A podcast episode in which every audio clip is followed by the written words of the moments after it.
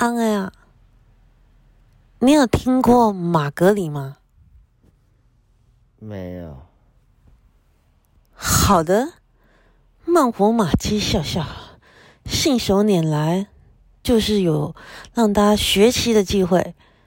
马格里他就是提出 S Y 理论，那你就会说什么是 S Y 理论呢？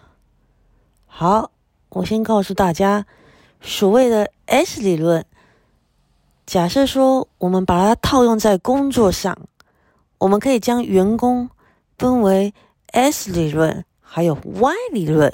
那所谓的 S 理论呢，它就是将人定位成人性本恶。还有人就是有惰性，没有企图心，然后呢是比较被动的，什么事就是说被动王，你没有去叫他，他就不做。所以像这样子的人呢，这样的员工，他就是需要被管理的。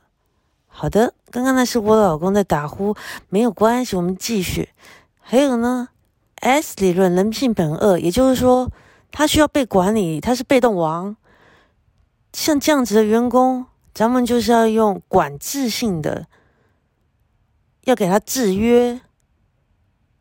好的，那您就会问马基啦，那什么是马格里所提出的 Y 理论呢？好的，所谓马格里的 Y 理论，如果套用在工作的管理上，那就是人性本善。OK，那如果他是属于被归类到人性本善的员工。他就是一个本身就有企图心，有企图心的人，他就喜欢学习，所以呢，他就能够享受工作。那也因为他有了企图心，他就不怕改变，他在工作上就能够保有弹性。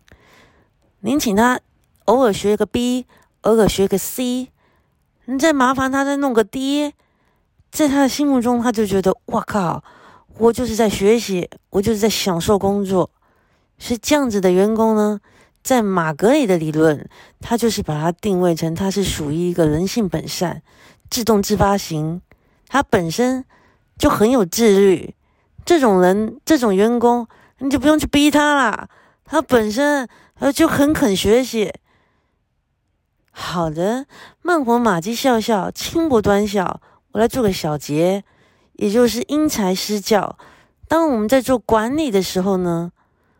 我们可以简单的用马格里的理论，有些员工他本身他自个就很会学习啦，这种呢你就不要再去逼他啦，这样子只会徒增他的压力，限制他的发展。